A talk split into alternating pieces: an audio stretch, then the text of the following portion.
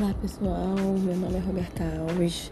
Eu tenho um perfil no Instagram chamado Engenhosa Mãe, que falo sobre maternidade e universo infantil. Esse mundo maravilhoso que me encantou desde que virei mãe em 2019. Desde então, eu tenho equilibrado os pratos entre a vida pessoal, que sou casada, é, a vida profissional, que eu sou engenheira, e a vida de mãe, e esse desafio ficou ainda maior depois que eu comecei a trabalhar home office.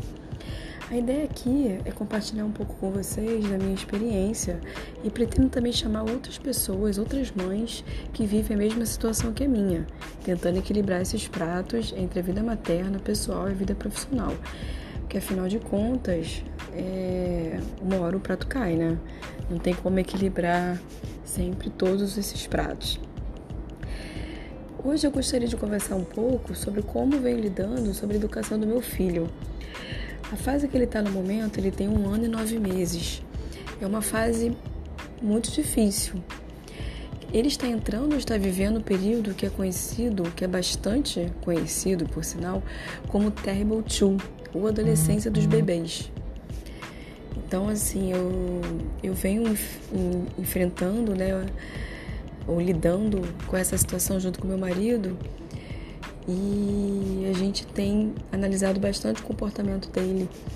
Ele tem se jogado muito para trás, ele tem ficado bastante irritado, muito é contrariado, ele chora muito. E nós estamos considerando isso como mais uma etapa a ser é, vencida, assim como outras etapas que ele já, vive, que ele já vivenciou. Isso tem deixado um pouco a gente apreensivo, mas a gente sabe que no fundo essa fase vai passar e isso tudo e tudo vai ficar normal para uma próxima fase, né?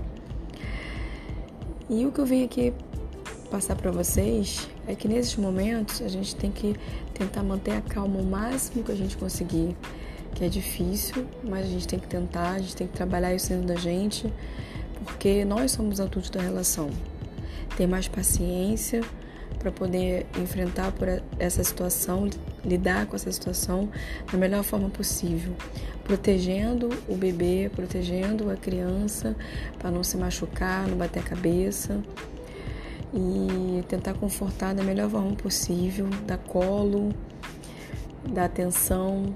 Nessas horas não economizar carinho, beijo, abraço, porque tudo passa, né?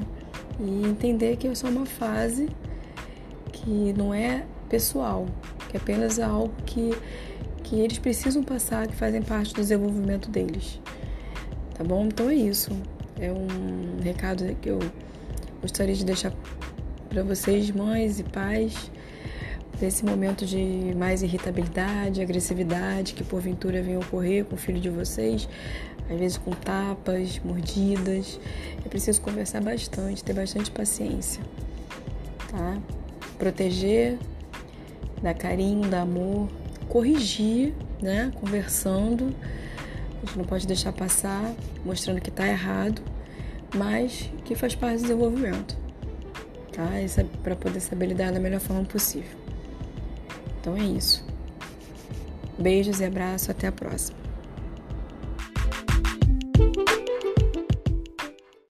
Bom dia, pessoal, tudo bem com vocês? Dia das Mães chegando e eu gostaria hoje de convidar uma pessoa muito especial pro, pro podcast dessa semana. Uma pessoa assim que eu admiro muito e que é muito batalhadora.